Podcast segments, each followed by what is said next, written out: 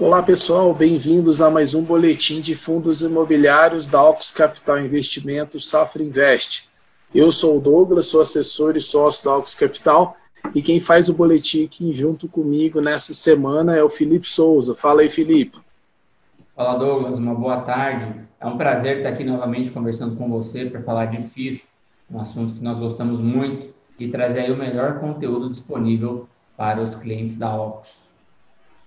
Lembrando que essa semana a gente está trazendo sobre os fatos relevantes que aconteceram no mercado na data do dia 5 do 10, né, 5 de outubro a 9 de outubro. Beleza? Então, bora para a vinheta.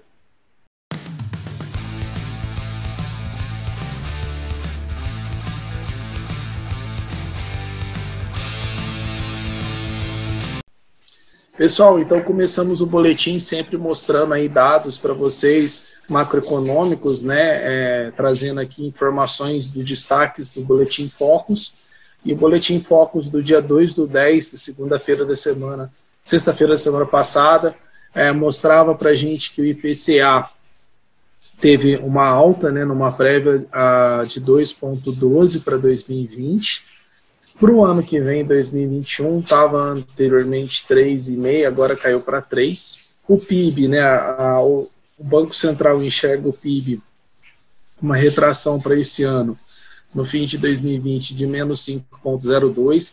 Ela vem subindo, é, o, o Banco Central vem subindo essa projeção. Né, a gente já tem um pouco mais de sinais de melhora na economia com a retomada aí das atividades, mesmo com restrições para o ano que vem, 2021, está mantendo, né? PIB a 3,5.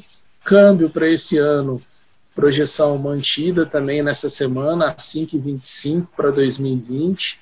R$ reais o, o dólar o ano que vem. Taxa de juros Selic, taxa básica, básica da economia, meta para o fim do ano ainda mantém-se em 2%. Para 2021, também mantendo a projeção para 2,5%.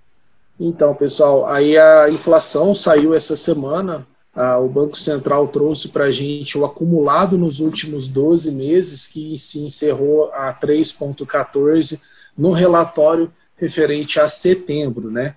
Então, isso mostra que a inflação vem, vem, vem crescendo ao longo dos últimos 12 meses. Dá para notar aqui no gráfico, né?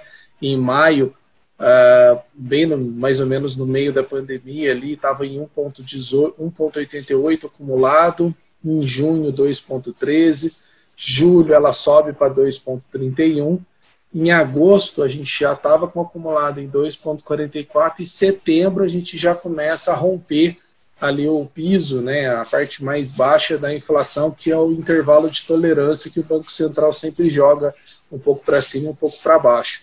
É, muito disso, né, do, da inflação, apesar dela ainda estar tá abaixo da meta, né, que é essa linha vermelha, que é de 4%, 4, 4 e pouquinho, 4,5%, a, o preço, claro, o preço dos alimentos veio colaborando bastante aí com a subida da inflação.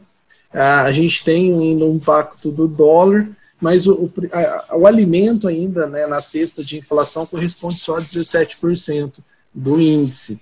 Então, ele impulsionou um pouco mais, mas a gente ainda tem a questão de serviços no, no país que está fraco, a indústria ainda retomando.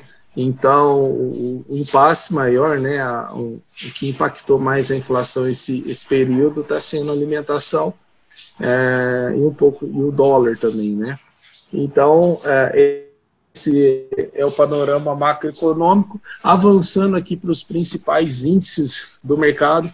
Então, a gente tem o IFIX, que encerrou a semana aí nos seus 2.807 pontos, com uma alta de 0,46, o índice de fundo imobiliário.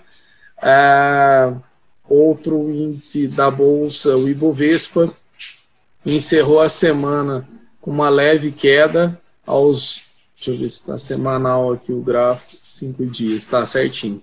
É, aos 83 pontos, uma leve queda de 0,45 nessa semana.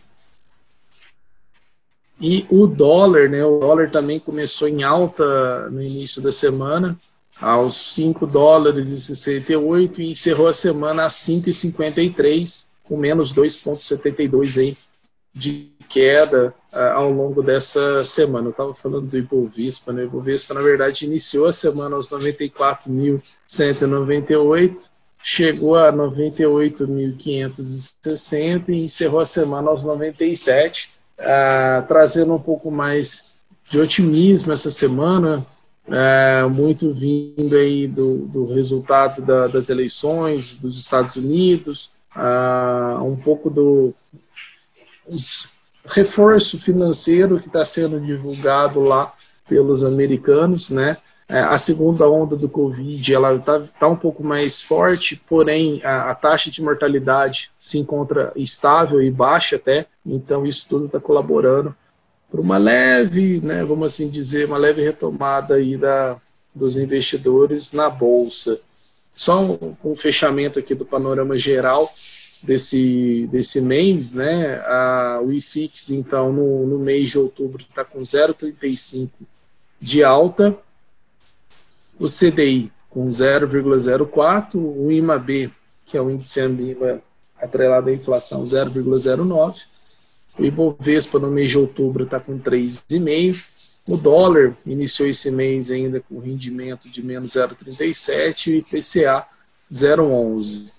No acumulado do ano, de janeiro até agora, em outubro, ah, tá com, o IFIX está com menos 12,28% de, de ganho, né? não é ganho, né? com queda. O CDI está no acumulado no ano aí de 2,32, o IMAB menos 0,63, o Ibovespa está com menos 15,33, já teve pior aí no meio da pandemia. O dólar acumula alta anual de 39,43% e IPCA com 45 nesse ano, tá? Eu mostrei o gráfico para vocês do acumulado dos 12 últimos meses de 3,14 e esse aqui é apenas o acumulado desse ano. Bacana, pessoal? Douglas. Então, oi, pode falar, Felipe. Pode interromper um pouco. Pode, manda aí. Sobre o IGPM, que ele está atingindo máximas aí históricas, né? E vamos pensar o seguinte: o que, que você espera que aconteça agora com o IPCA? O IGPM deve cair e o IPCA subir? Você vê algum tipo de correlação entre eles? Como o IGPM ele já subiu muito, você acha que agora chegou o momento do, do IPCA subir? Paz, olha, eu colocar até na hora que você falou aqui, eu não tinha colocado IGPM, né? E até é bom você ter falado que a gente traz aqui o IGPM também, né? Olha aí isso que o Felipe está falando, né? Nesse mês está com 0,3 e no ano está acumulando uma alta de 14 pontos 75%, né? O GPM está vindo bem forte nos últimos meses, né, Felipe? E, e agora, será que a inflação, o IGPM para, a inflação sobe? Será que é isso? Eu penso em algo nesse sentido. O que você acha dessa, dessa visão? Ah, eu vejo um pouco de. Talvez. É, é porque é difícil falar, né? O IGPM está vindo muito forte a inflação também começando agora a tracionar. Eu não, eu não sei se, se GPM começa a desacelerar daqui para frente, não. Até mesmo porque, se for olhar no gráfico, né, ele, ele vem acelerando nos últimos períodos, né? Então, era para ele para ele vir enfraquecido, né? Mas isso acho que vai impactar muito no preço agora dos aluguéis, na correção dos imóveis. Eu acho que o mercado imobiliário está mais aquecido né, no meio da pandemia. É, então, pode ser que os dois comecem, né, a, que o IPCA venha um pouco mais forte agora, daqui para frente, e GPM ainda mantém. O que, que você acha? É, eu, eu penso que o GPM ele pode até continuar em alta, mas acho que ele vai desacelerar. Se você for pegar para ver a prévia que já saiu é, desse mês, ele, ele subiu, mas ele ainda subiu menos que o mês anterior, então ele desacelerou. Eu acredito que a gente pode ver aí uma desaceleração no IGPM e um reflexo um pouco maior no dólar. Vamos lembrar que o que reflete muito no, num dos índices que compõem o IGPM, que é o IPC, é o, a alta da moeda, né? Se o dólar ele arrefecer, ele começar a cair, ou ele pelo menos estabilizar, o IGPM deve estabilizar também, ou, né, como a gente viu em relação ao mês anterior, desacelerar. Verdade. E você viu acumulado aqui de 12 meses ainda, o IGPM é 18,05, né? Absurdo, é muita alta. Aí a gente vai começar é. porque não vai ter como repassar tudo isso nos aluguéis. Pode ser que repassem uma parte, mas não devem conseguir repassar tudo. E. É muito, né? É muita alta, não vai ter inquilino que consiga sustentar isso, né? Essa alta tão. Ainda mais no, no meio da pandemia, né? Exatamente. Então, não sei, pode ser acontecer algum diferimento ou não, mas o, o mais difícil é o preço do atacado, né? Porque o GPM reflete muito o preço de atacado. A gente vê alimentos subindo, carne subindo, a gente vê exemplo de arroz, né? Então, assim, uhum. É, vamos ver agora. Eu, eu, acredito que o IGPM, se não cair, ele pelo menos diminua essa alta dele, estabilize, né? E o, e o, IPCA suba. Eu acredito que o IPCA suba. Você vê que o IPCA está com 3,22 no período de um ano. Eu acredito que daqui a dois meses, né, ou em janeiro, quando sair o resultado de, de, de, de dezembro do IPCA, aí olhando a janela inteira de 2020, a gente pode ter aí um IPCA perto de 4%. É o, é o que eu particularmente acredito. Tal, talvez podemos ver já um, logo na virada do ano ali um aumento da taxa de juros, né? É, é o que eu acredito, né? A gente é. pensar aí numa taxa de juros até dois pontos percentuais acima do IPCA, eu não acho errado. Não quer dizer que eu acho que vai subir assim é. tão rápido, né? Mas eu penso que, Mas... se for olhar historicamente, a taxa de juros sempre ficou aí em torno de uns dois pontos, dois pontos e meio aí acima Acima, isso. Então, a gente imagina aí que para um 2021 até 2022, é uma taxa de juros aí voltando para casa de 4%, pelo menos, é, eu não acharia tão é, distante disso acontecer, sabe? Uhum. Apesar é, de que o boletim está falando em 2,5 para 2021, né? Eu estou pensando em 4, mas assim, é, é, é mais assim um, um, comparando com o que já aconteceu no passado, né? É mais uma comparação Sim. que a gente já viu. Mas acho que ainda é difícil falar, mas eu acho que está muito pontual nessa questão do preço dos alimentos, do dólar alto, né? Tá, tá vendo muita exportação do nosso dos cereais, né? De bastante coisa para fora e o consumo interno mesmo, não acredito que seja o que está sustentando a inflação. Eu acho que está sendo mais a questão de mandar alimento para fora aí aqui dentro automaticamente encarece, né? Porque aí o preço está sendo balizado um pouco pelo dólar mais alto, né? Então tem que ver, né? Até que ponto a inflação vai estar tá sendo sustentada pelo consumo interno mesmo, né? Aquilo que, que mostrando que o Brasil de fato está recuperando, né? Acho que é, é vai mais nessa área. Acho que acredito que o Banco Central vai olhar um pouco mais para esse lado. Certinho. Dando sequência aqui, então, pessoal, o ranking dos FIIs, né, que é trazido pelo Clube FII, que a gente ah, mostra para vocês. Esses é, são os destaques do mês de outubro.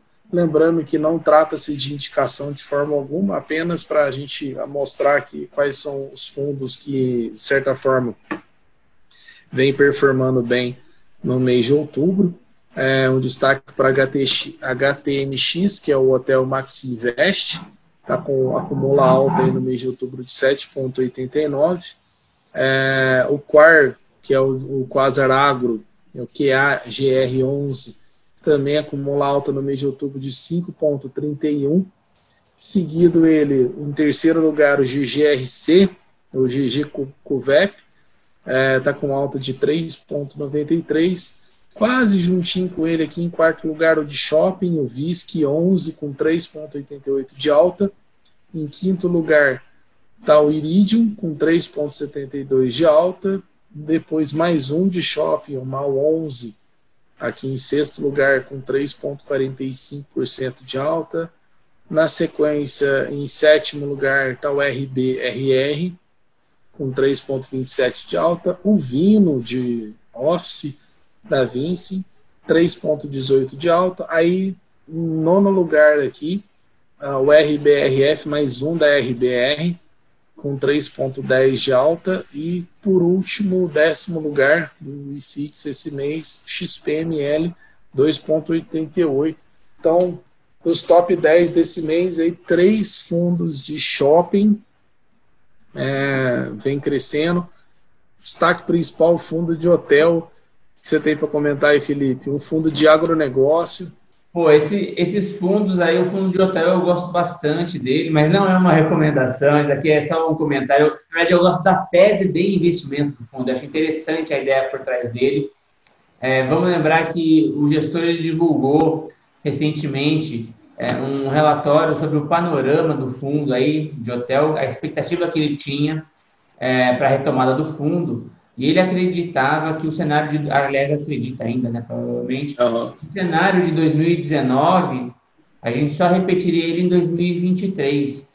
Acontece que o gestor divulga esse relatório e ele atribui a retomada do setor com três pontos. O primeiro ponto é uma criação de uma vacina o segundo ponto é a retomada do setor aéreo, porque os inquilinos do hotel, né, dos, dos de hotel que o fundo detém, eles chegam na cidade em mais de 80% através de aviação, através de, de, voos. Então, ele acredita muito na retomada do setor aéreo para que o, o, o hotel volte, o fundo de hotel volte até o resultado anterior, e também aos eventos porque de 10 a 30% do público que se hospedava no fundo, ele ia para algum evento específico em São Paulo. Então, assim, uhum. ele acreditava essas três retomadas, né, essas três, esses três fatores, para que é, o, o, fundo voltasse a performar bem. E aí a gente viu o que, que aconteceu. É, quando ele divulga esse relatório, a cota cai. Estava lá na casa de 120 reais sendo negociada, e aí ela cai e vai para a casa de 115, um pouco abaixo de 115 ainda. Só que aí o que acontece? Aí vem um momento interessante, porque ele divulga esse relatório e um ou dois dias depois o João Dória, governador do estado de São Paulo, volta a permitir eventos com até duas mil pessoas na capital paulista. Aí o fundo já retoma de uma maneira interessante. Uhum. E logo após ele vem falando de vacinação em massa da, da, da, da população do estado de São Paulo. Então, eu acredito, não dá para afirmar com 100% de certeza, mas eu acredito que foi essas novas notícias que surgiram após o relatório que trouxe uma expectativa para os compradores desse fundo, que imaginam que agora talvez não seja em 2023, pode ser um pouco antes, tá? E aí é. o, o, fundo ele teve essa retomada aí, voltando porque ele tradeava antes do relatório, né? Antes desse relatório ele estava na casa dos 120, agora ele está 122, voltou até um pouquinho acima do patamar anterior, e é por isso que está com essa alta expressiva aí no mês de, de outubro, por enquanto.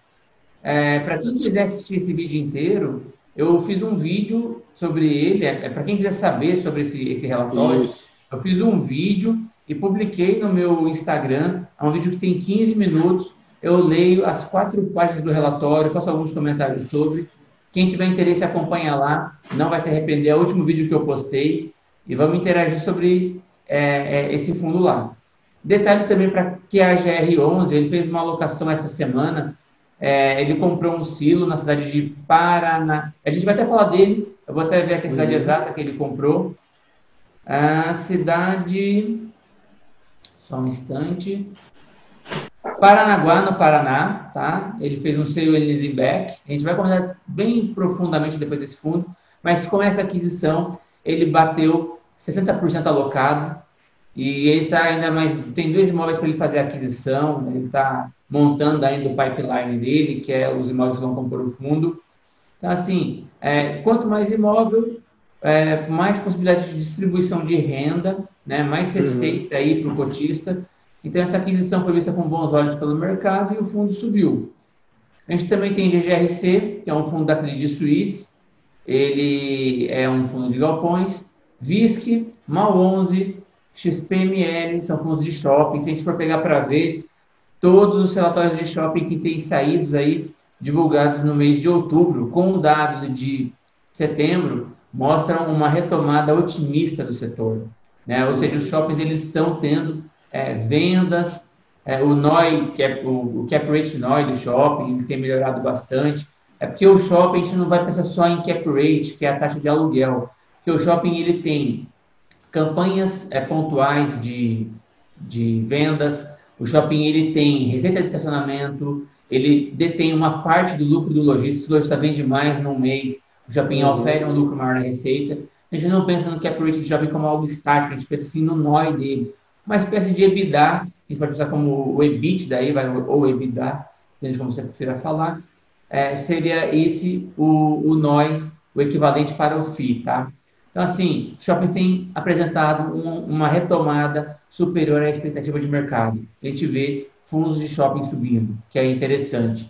O Iridium, ele é um híbrido, tá? O Iridium, ele tem é, Cris Rael, ele também tem alguns fundos na carteira. Ele está apresentando um excelente retorno esse ano, o fundo está tradando a valores altos, está quase com 30% de ágio aí frente ao valor da, da cota. Assim, tem uma performance excelente esse fundo. É, o pessoal gosta muito da gestão que é desenvolvida nele. O RBRR é um outro fundo de papel, aliás, é um fundo de papel. O Iridium é um híbrido, esse é um fundo só de papel. Ele é papel high grade. É, vale lembrar que o gestor ele veio a público durante a crise e falou: esse fundo não vai ter default. Precisaria de dois, a gente precisaria de dois coronavírus para que tivesse algum problema de default na carteira dele. O gestor é. garantiu isso. Eu achei bem curioso aí essa opinião, mais interessante. E está tendo essa alta. Agora a gente viu o Vino 11 também, ele está no processo de emissão, já apresentou o pipeline dos ativos que ele vai comprar. Pipeline, para a gente facilitar o entendimento, é a, a, os ativos que o fundo está analisando para fazer a compra, a aquisição. O RBRF é um fundo de fundos da RB, e aí a gente fecha com o XPML, que é o que a gente já comentou, motivo da alta.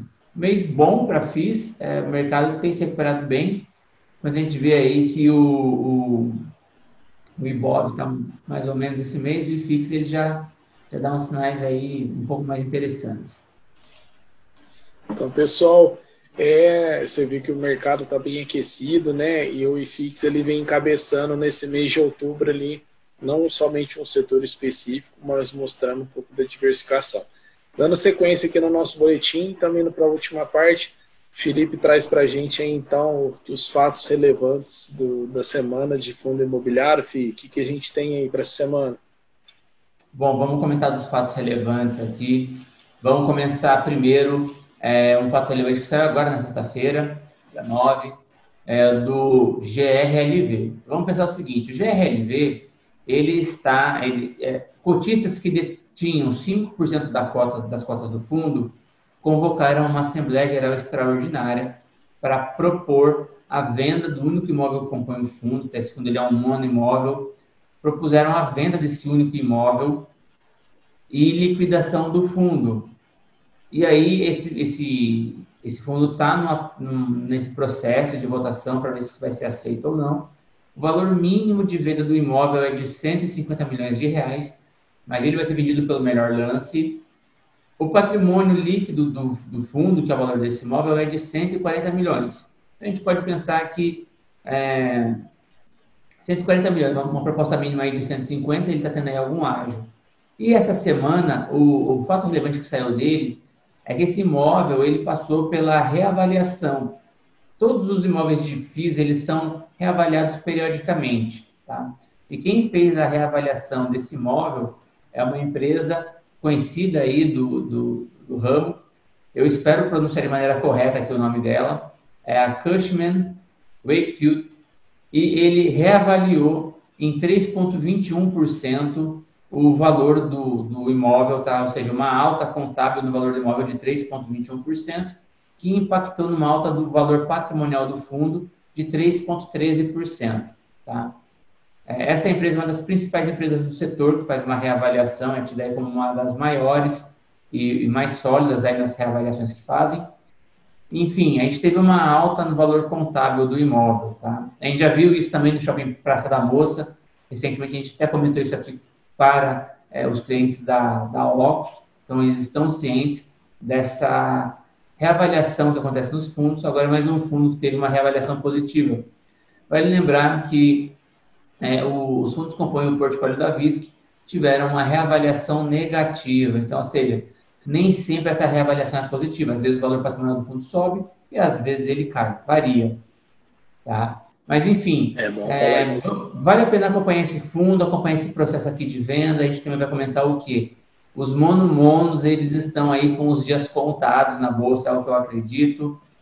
É, é mais fácil você liquidar o fundo, esse fundo ser incorporado, esse imóvel ser comprado, do que você expandir ele, fazer novas emissões. Tá? E hoje em dia no mercado, o, o, o prêmio que é pago em cima do mono-mono não costuma compensar o risco. Tá? Se a gente traçar o histórico aí dos mono-monos, tá? ou mono-multi, que seja, ele tende aí, às vezes, a, a, não compensar tanto o risco que ele, que ele entrega, pelo o, o risco que ele tem pelo retorno que ele entrega. Tá? Então, por isso que a gente começa a ver essa liquidação, essa aquisição, essas fusões de ativos é, de fundos que são mono imóveis. Aproveitando o gancho para falar de mono imóvel, vamos comentar agora um fato relevante que teve do COC11. Esse fundo ele é um, ele é um mono imóvel e mono inquilino localizado na Barra da Tijuca. O imóvel ele é bom, ele tem uma nota alta, ele é um imóvel a mais, tá? ele é o edifício Corporate Executive Office, ele foi construído pela Cirela, tá? Ele fica na Avenida João Cabral de Melo Neto, 850 na Barra da Tijuca, no Rio de Janeiro. E o que acontece é que tem um contrato atípico de locação com a TIM. Só que todo mundo pensa assim, ah, o contrato atípico ele não, ele não vai ter nenhum tipo de reajuste, né? Você tem que ler o contrato atípico em si para ter certeza disso. O contrato atípico, vamos pensar o seguinte, ele foge à regra ele tem um padrão diferente. Geralmente ele é originado de um contrato BTS, que é o Build Switch, ou o SLB, que é o Sale and Leasing Back. Na primeira versão que eu comentei, o BTS, o inquilino, o futuro inquilino, ele acessa o fundo e ele pede para o fundo construir um imóvel com determinado padrão para ele. E aí ele se propõe a ficar um período longo no fundo, 10 anos, 15 anos, aí geralmente é o período que ele acaba contratando, e aí ele vai ficar. Mas ele pode colocar ali alguma cláusula de revisional no meio do período. E foi o que esse fundo tinha.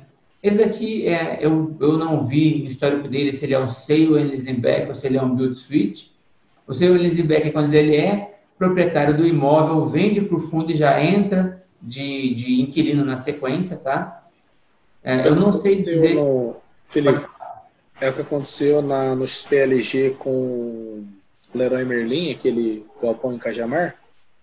XP, é, XPLG, eu XPLG. acho que é. Foi construído para a própria Leroy Merlin e o fundo ficou com o galpão, né? Exatamente, aí é o BTS. A gente Isso. vê que acontecer agora no TRXF, gente está tá fazendo um imóvel em Petrópolis, Rio de Janeiro, para sair e aí o imóvel ele vai ser construído no padrão que o açaí, que é um, o atacadista do grupo Pão de Açúcar, pediu, e ele fica lá para o determinado período. Tá? Aí o que acontece? É, esse, a TIM, eu não sei dizer especificamente, eu acredito que seja.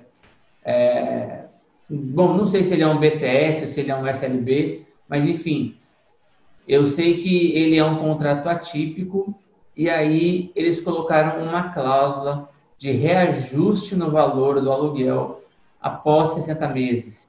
E esses, esses 60 meses chegaram.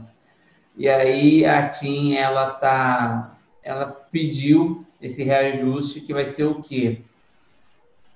Entre agosto de 2020 e dezembro de 2022 não haverá nenhum reajuste no aluguel. Em janeiro de 23 haverá reajuste do aluguel vigente à época utilizando a variação acumulada do IPCA dos anos de 2021 e 2022 até a base de agosto, tá? E a partir de agosto de 23, a gente vai ter a retomada do reajuste anual do aluguel, utilizando o IPCA como data base. Então, assim, o fundo vai ficar aí basicamente dois anos, quase três anos, aí vai ser sem ter um reajuste. Então, isso fez com que a cota caísse aí quase 10%, tá? é, próxima de 10%. Então, afetou a renda, afetou o valor da cota. Vamos pensar nisso. É o risco do mono-mono, tá? Esse daqui ele é um mono imóvel, mono inquilino. A, a TIM, ela ocupa todos os imóveis, é, todos os andares do prédio que o fundo é detentor. Né? Então, É, o imóvel é bem localizado, é um imóvel bom, tá? É, o estado dele, a posição geográfica, a gente pode contestar o ciclo de mercado que o Rio de Janeiro passa, o ciclo de mercado imobiliário que o Rio de Janeiro passa, tá? É, eu ia te perguntar isso, como é que você está vendo os imóveis ali, a recuperação do setor imobiliário no Rio de Janeiro? É, o Rio de Janeiro ele não está apresentando ainda uma retomada, né? ele está ele tá, já estava ruim, né? Ele já estava tá, ruim antes da pandemia, né? Então aí vem pandemia. É, ele teve um boom por conta das Olimpíadas. A véspera da Olimpíada, o valor dos imóveis explodiu, subiu demais. Depois da Olimpíada, é, veio ali a crise da Dilma. Né? Aliás, não vou nem dizer a crise da Dilma, a Dilma saiu aí no começo de 2016. 16, né? Mas é, o, o, setor, o mercado imobiliário do Rio de Janeiro vem com muita dificuldade. A gente vê diversos proprietários de laje e de apartamento, eles alugam a custo zero só para se livrar do ônus do, do edifício que tem que pagar, né? da, daquela taxa de administração de que tem que pagar de condomínio. Tá? Então, assim, só para se livrar do condomínio, eles estão locando a custo zero o imóvel. Então. Triste, né, ver esse cenário do Rio de Janeiro. Mas eu acho que aos poucos o, Rio está voltando, né? É, é sim, eu, eu acredito que a, que a, retomada vai acontecer em algum momento. Mas vamos lembrar que esse imóvel ele tá, ele tem um contrato bem localizado, né? A TIM paga em dia. A se aproveitou desse momento do ciclo imobiliário para usar da cláusula contratual a favor dela, né? E aí a gente viu essa queda na cota. É, não dá para dizer que é uma oportunidade, você tem que estudar o cenário imobiliário, quanto ele vai pagar, tá? Qual, qual é o valor que ele vai pagar, qual vai ser o, o preço da cota que quem pensar em comprar vai pagar e ver se esse yield compensa, tá? Mas vamos lembrar que o mono imóvel tem risco. A gente pode pensar que o risco agora deve diminuir porque o reajuste já foi aplicado, a cota já caiu, mas agora é uma questão de calcular se vale a pena ou não e se faz sentido na carteira do, do investidor ter esse Exatamente. ativo, né? esse mono imóvel localizado no Rio de Janeiro com um único inquilino. Vamos agora falar. É, pode comentar, desculpa. Não, o terceiro fato agora. Terceiro fato, a gente vai comentar agora do que a GR11, tá? Ele fez a compra aí de um centro de distribuição no município de Paranaguá, no estado do Paraná. Ele tem 8.397,90 metros quadrados aí de área construída. A aquisição, ela é um sale and leaseback, que a gente já comentou agora, o imóvel ele é vendido e no mesmo momento locado para o então comprador, né, locado pelo comprador ao vendedor. Tá? Quem que é esse inquilino é a BRF. Tá? A gente pega para ver que a maior parte dos imóveis da, do que a GR é da BRF. Então, ele vai ser praticamente um mono, um, um, ele vai ser um multi imóvel com um mono inquilino ou predominantemente composto por um único inquilino tipo um TRXF, que tem um peso muito grande é, de, de, grupo Pão de Açúcar na, na, carteira, ele vai ter uma posição muito grande de BRF, tá? Esse fundo. O contrato é de 10 anos de vigência, o valor mensal do aluguel é de 260 mil reais, 260.625 para ser mais aproximado. O impacto vai ser de 5 centavos na cota, tá? É um impacto positivo. E ele vai ser corrigido pelo IPCA, está sempre corrido pelo IPCA. O valor aí do imóvel de, de aquisição foi de 41, 41 milhões e 700 mil reais, tá?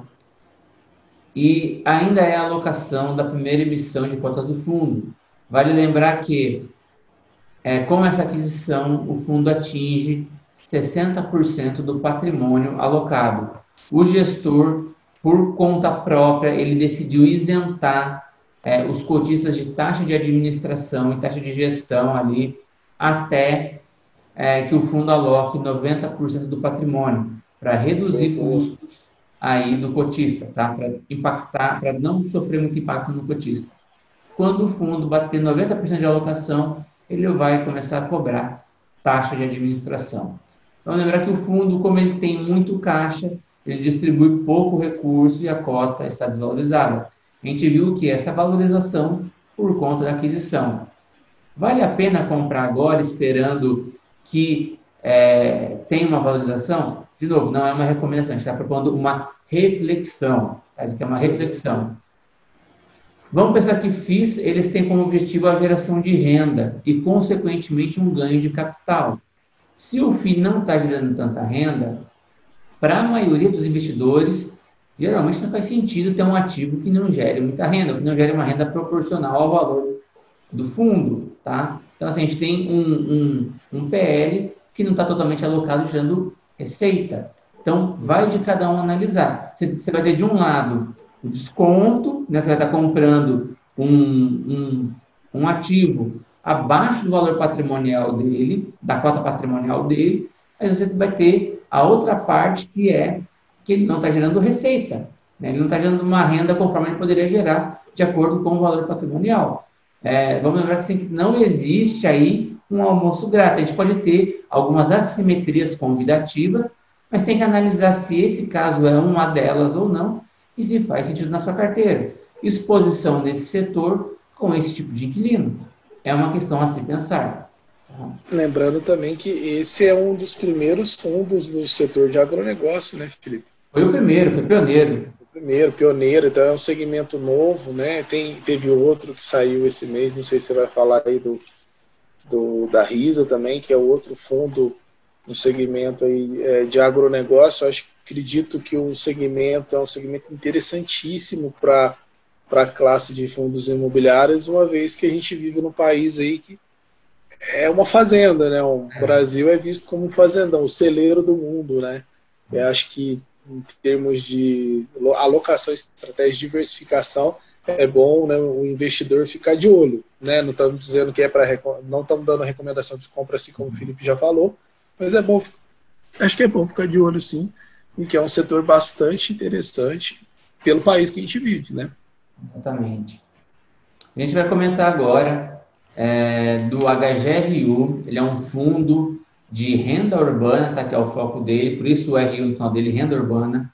Ele é da Credit Suisse e ele tem 10 supermercados na carteira, alocado aí para o grupo Big, que está com a operação deixada pelo Walmart no Brasil. E ele tem quatro universidades na carteira, vamos lembrar também quais são essas universidades. É a IBMEC do Rio de Janeiro, a Estácio de Salvador. A gente também tem a, a Anhembi Morumbi da Vila Olímpia e agora, mais recentemente, a última aquisição foi da Universidade de Bras Cubas, campus Vila Leopoldina, tá? em São Paulo. Acho que tem Mogi das Cruzes também. É, é, ele tem o campo Mogi das Cruzes, né, que é a UMC, que é a universidade. É, não sei se eu Bras Cubas, desculpa, porque eu se derrubei... É Mogi, é Mogi, Mogi das Cruzes. É, é, são duas universidades de Mogi das Cruzes, é, de, de Mogi das Cruzes. Se eu falei Universidade de Bras Cubas, me desculpa, é a Universidade de Mogi das não, Cruzes. A Universidade de Mogi das Cruzes ela tem dois campos, um em São Paulo, na Vila Leopoldina, e outro uhum. em Mogi. O HGRU fez a aquisição da UMC, Universidade de Mogi das Cruzes, reforçando aqui, do campus Vila Leopoldina, tá? Ele comprou, é a quarta universidade do, do, do fundo, e, enfim, agora ele fez uma aquisição de 66 lojas da, do, do, do grupo aí das lojas pernambucanas, tá? Casas pernambucanas, e o que acontece? Dá de nome. É. Os pernambucanos agora. Basicamente isso. Essa aquisição foi por 450 milhões de reais, 450 milhões e 300 mil reais, tá? São 66 imóveis, ele ainda não divulgou a localização de cada loja, mas são nos estados de São Paulo, Minas Gerais, Santa Catarina e Paraná, tá bem? Qual que vai então ser ele está che tá chegando ao todo a 76 imóveis, é isso? Ao todo agora? Porque ele já tinha uns 10? São, são 10 supermercados, 4 universidades. ah, não, mais. Imóveis. Mais, é. Mais vai, vai ter 80 imóveis no fundo. Vai. 80 imóveis. É, tem o Sans Club também, que tem dentro dele, né? O... É, o Sans Club ele entra na operação do, do Big, tá? Ah, tá dentro do Big. Do Big. Tá tá? Porque ele é, ele é da rede ali do Big, é o Sans Club e os supermercados Big ali, tá? É, bom, agora ele tem 66 lojas. E qual que vai ser o aluguel daí, o cap rate? Primeiro ano, cap rate vai ser de, deixa eu pegar aqui, 8,5%. Primeiro é. ano, 8,5%. Segundo ano, 7,9%. Terceiro ano, 7,2%. E no quarto ano, ele vai ter um aluguel mínimo, tá? Vai ser de 4,5%, mas ele vai pegar ali também um percentual de variação em cima do resultado positivo do, da loja. Então, ele vai ser analisado loja a loja, não é uma média entre as lojas, é loja a loja. E uma loja tiver muita performance, ele vai pegar 4,5% daquele resultado.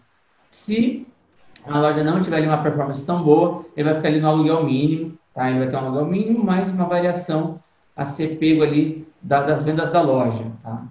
Vamos lembrar que... Vai oscilar na banda aí de 0,50 até 0,7, né? Uma coisa assim, um é, mês.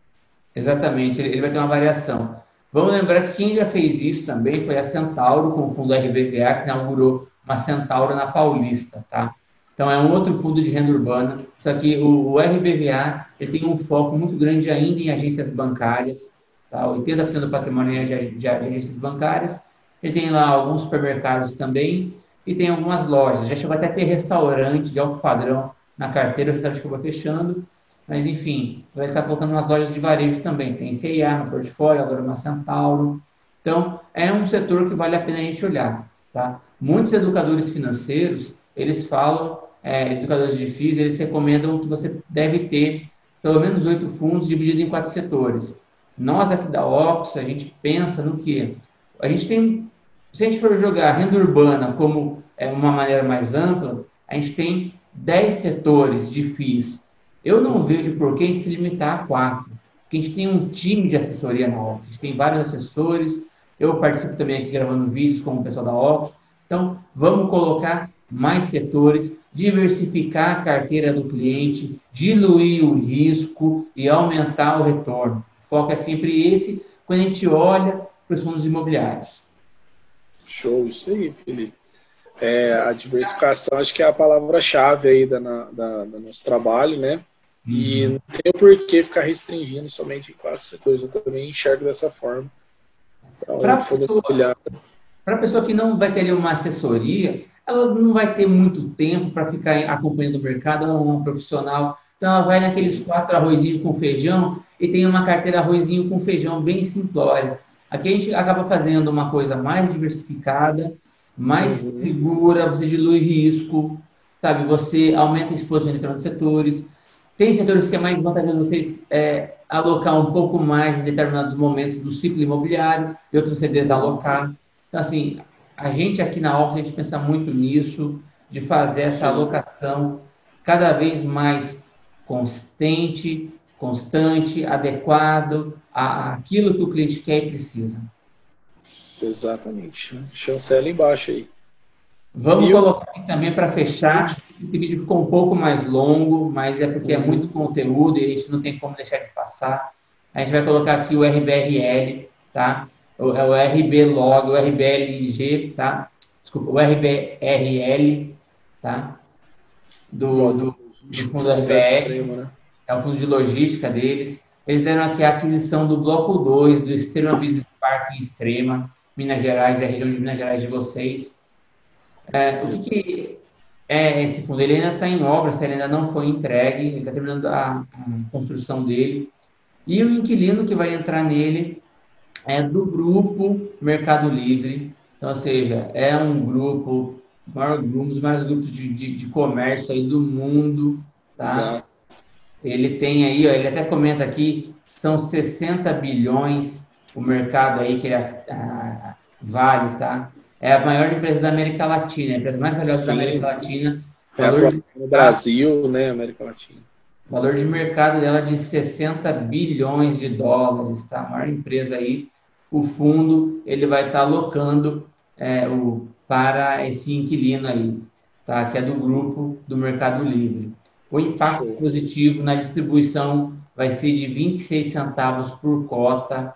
Tá? A área que esse fundo vai estar tá pegando é de 74 mil metros quadrados, 74.758 e 54 metros quadrados de área bruta alocável. Tá? Ele está concluindo aqui as obras e esse contrato vai ser de cinco anos, tá bem? Aqui ele não menciona, tá? Se o contrato ele é típico ou atípico, tá? Que eu procurei aqui a informação, ele não está mencionando. Ele deve trazer maiores dados do, do, contrato assim que ele for assinado, quando o galpão estiver pronto.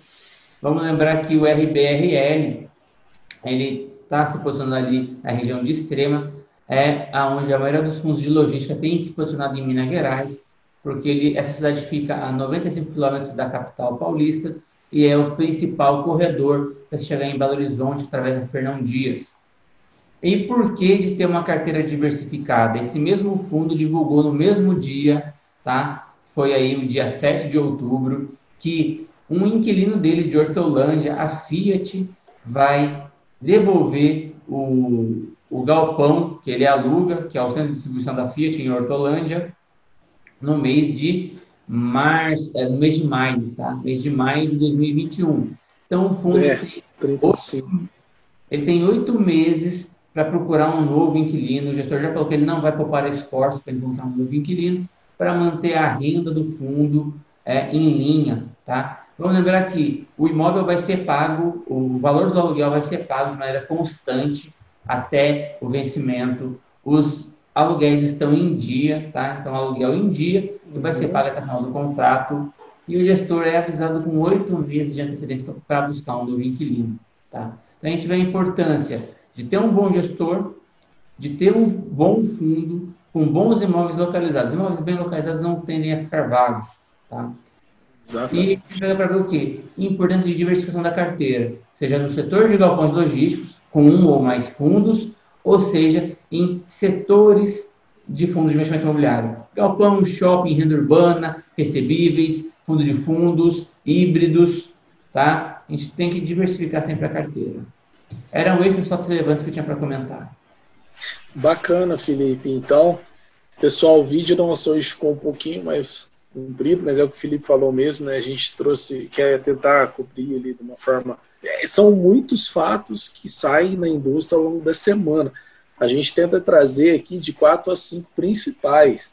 É, tem dia que quase não sai nada, né, Felipe? Mas tem dia que sai dois, três, cinco fatos relevantes. Então, a gente for, a gente tenta cobrir assim apenas os principais para vocês é, ir acompanhando ao longo aí da, da semana, né? É, a gente ia trazer por último aqui só os, as emissões, né? Mas eu vou falar só de cabeça aqui alguns. É, o BPFF entre o dia 2 do 9 e 5 do 10. O BTLG, né, que vai do dia 15 do 10 a 26 do 10, dentro desse mês ainda. Outro dentro desse mês está tá ocorrendo agora o HGRU. Também está tendo a oferta. É, a gente tem o Hlog para quem tem subscrição, é, pode subscrever. Depois o RECR11, né, Felipe? Outro que está tendo subscrição ao longo desse mês ainda. Uhum. E é, os principais aqui, tem outros fundos, mas é, a gente também está destacando aqui as principais ofertas públicas para o mês de outubro. Isso tudo a gente vai deixar aqui no link da descrição do vídeo, no podcast também. Então é isso, né, Felipe? Por hoje, por essa semana é só. A gente atrasou um pouco aqui para soltar o, o, vídeo do boletim essa semana, mas semana que vem a gente sempre grava toda sexta-feira, solta para vocês aí no final de semana para vocês acompanhar e se atualizar com um pouco mais de calma aí com o nosso material. Então siga-nos na rede social da Ox Capital Investimento, tanto no Instagram, LinkedIn, o YouTube nosso e o nosso podcast aí no Spotify e demais agregadores. Felipe, então passa tuas redes aí também. Fica à disposição sempre aí do pessoal, só comentando, foram próximo de 25 fatos relevantes essa semana, sem contar os comunicados ao mercado. A gente tentou enxugar e pegar os principais aqui, mas era muito conteúdo relevante que tinha que mostrar para vocês e a gente nunca vai deixar de dar essas informações para os clientes da Opus. É, sigam aí nas redes sociais, eu tenho o Instagram, que é o Felipe underline Fer Souza, com S no final, e também tem o meu Twitter, que é o Felipe FFS10, tá lá para seguir. Só me acompanhar, estou à disposição para auxílio sempre. Legal, pessoal. Então, por essa semana é só. Valeu!